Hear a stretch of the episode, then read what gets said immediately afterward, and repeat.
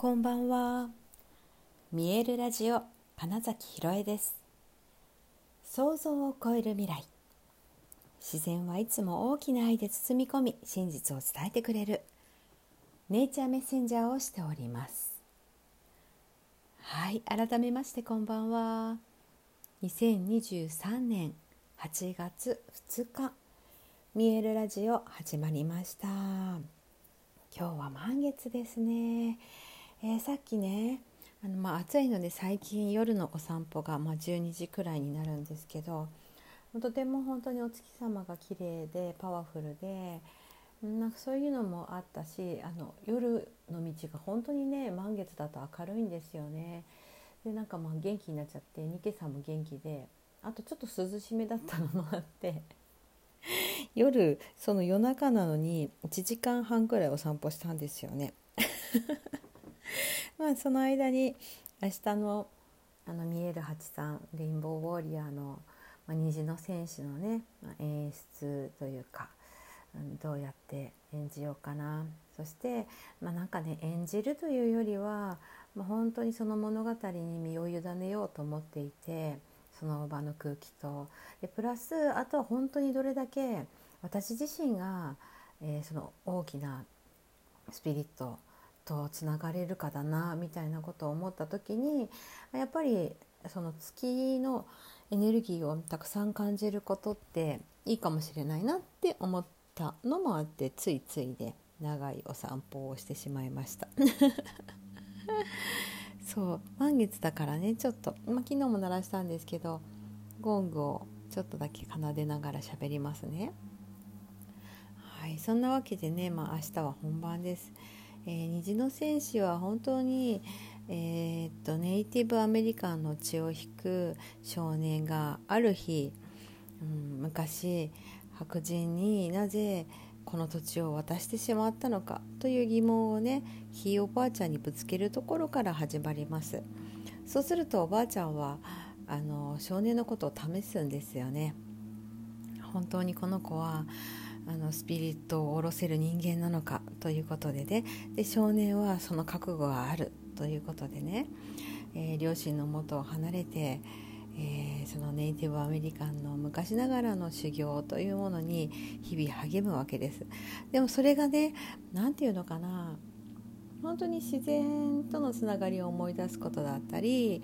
動物と私たちは同じ存在なんだよっていうことだったり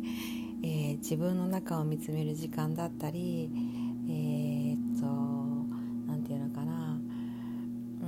命の尊さとか本当にそのご先祖様とのつながりを思い出すとかね、えー、私がこう2年ぐらい前からあの学んでいるネイティブアメリカンのアニシナベ族の私の場合はねアニシナベ族の、えー、7つの聖なる教えっていうね。うん、そこの中にも出てくるような、それぞれねアニシナベ族だとその7つの教えっていうことだけあって7つのスピリットが出てくるわけですよ。それが全部、えーと、動物に象徴されていて、はい、そうそれもねすごく私は好きで、うん、バッファローだと尊敬とかね。はい。まあ、雲のスピリットもあります。ちなみに私のそのつながっているスピリットは多分熊だよって言われています。えじゃあ熊って何って気になりますよねなんかねまあそんな話もねちょっと明日できたらなとは思うんですが、まあ、何せねあのー、物語が結構しっかりと長いんですよね。なのでおそらくねお話だけで90分ぐらいになるかなという予想です今のところ何度かこう読んでみてそんなランタイムになるのでプラスゴングってなるとあんまりねトークというような時間は、うん、そこまで取れないとは思うんですが、まあ、でもとにかく私明日はね、うん、その物語を味わってもらいたいなっていう気持ちが一番大きいからこそ本当にその自分のスピリットを大事にするし、うん、その物語に込められている、うん、いわゆる虹の戦士としてのそのなんかスピリットっていうものを自分に取り込むことが大事だなみたいなイメージでいます。ね、なんかちょっと不思議なお話のように聞こえるかもしれないんですけどなんかそういうこと自分の中にある大きな力を思い出すうん私自身もそうだしその物語を通じて、ね、お越しくださった方々の中にあるそういう力を取り戻すことができたら嬉しいなと思っています。えーと、クマはね そうそう一応ちゃんとクマはねと思ってそのテキストをねちゃんと見てあの間違わないようにここはしたいなってすごく思ったからあのクマは、えー、勇気の象徴です。クマは北の北のスピリットなんですよ。まあ、なので私ね北北海道札幌生まれということもあって、えーと、勇気なんですけどクマは実はその勇気の象徴なんだけど実は癒しというものを司っていて、うんと、癒しとつながりを取り戻すということをこのクマのスピリットから教えていますと。はい、なのででここがね私あ本当だなというか私がやってることこれだなって思うんです。あのネイティブのヒーラーがすることは病気を治してあげるのではなく病気の人が失っているつながりを取り戻すことを手助けすることです。また怒っている人は強いわけではない。心に恐怖があるから怒っていると言われています。自分の中の恐れに向き合ってこそ本当の自分自身につながり直すことができます。そこに癒しがあるのです。ってね書いてあるじゃないですか。あの書いてあるんです。あるんじゃないですかって、ね、皆さんのとこにはないからね、うん、それで言ったらねうん、私はなんか確かにそういう役割だなっていうのをすごく思ってるんです。あの見える体奉仕の手術とかしててもその人の体にお任せみたいな感じなんですよ。もともとその人には自分から自ら治る力があると思っているし、えー、コーチングのセッションしている時とかも結局その人の本来の、うん、力を取り戻すことっていうのが一番大事。絶対自分の中に答えがありますよっていうことを言っているのもそういうことだし、うん、っていうとこで言うとやっぱり私は本当クマじゃないかな。つながりが強いのはクマじゃないかなと思っています。そう。なので明日はくまさんとつながれたら嬉しいなと思いますし、うん、であとねえっ、ー、とね実はね そうあのリーディング本を読む練習をしてもいますけれどもあのね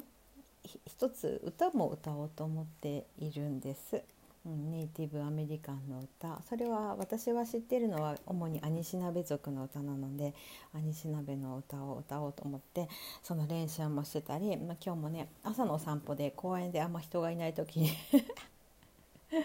歌ってみたりとかね。あと今日車の運転もしているので車の中で歌ってみたりとかね。してるんですけれども、まあ、その時もねそうネイティブのネイティブソングを歌う時って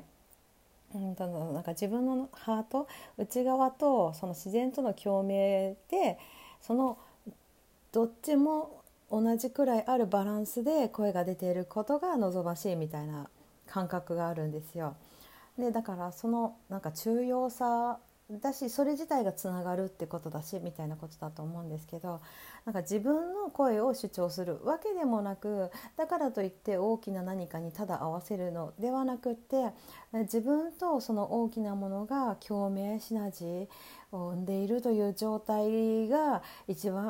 うんと本当の響きの声が出るって言われていてなんかねそれもうん、もうそれは本当ねやってみないと分かんないです歌い始めた時にどういう音でどういう力で、えー、声が出るかっていうのはね、うん、それこそスウェットロッジとかでも祈りとともに歌を歌うんですけれどもそういう時にもね、うん、私こんな声出たんだみたいなことが本当起こるんですね。でその感覚がもし明日やってきたらとても嬉しいなみたいなことも思いながら、えーとその夜中の 満月エネルギーの浴びながらのお散歩をしました。はいまあ、とにかくね私は明日あの虹の戦士を少しでも伝えられるっていうこと自体が嬉しいなと思いますし、えー、そこに来てくださる方々っていうのもきっと虹の戦士の仲間だなって思っています。虹の戦士は現代において自然が失われ動物たちがいなくなり、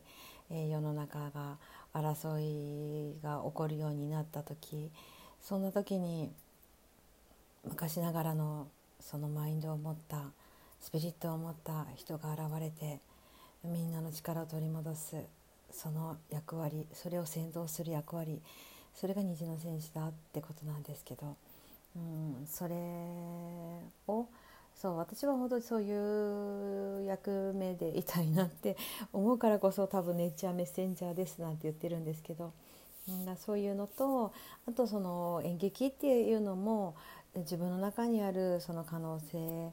を、うん、見出すことだしっていうでゴングも本当に宇宙とか自然とのつながり自分の本来のエネルギーを整えそしてえパワーアップさせる力がある、うん、全部合わせて本当にそのなんか虹の戦士としてのなんか役割を持っているんじゃないかと私は本当にね思いながら虹の戦士に出会った時に本当にそう思ったのでなんかそれを伝えられたらなと思ってますしそう来てくださった方々もきっと仲間だ。と思いながら、だからこそその場にきっとスピリットはやってきてくれると信じて、うん、明日えー、レインボーウォーリアー虹の戦士をお届けしたいなと思っています、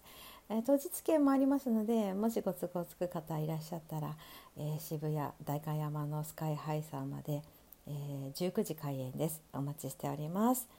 はいということで、え本日もご視聴くださりありがとうございました2023年8月2日見えるラジオ金崎ひろえでした。おやすみなさい。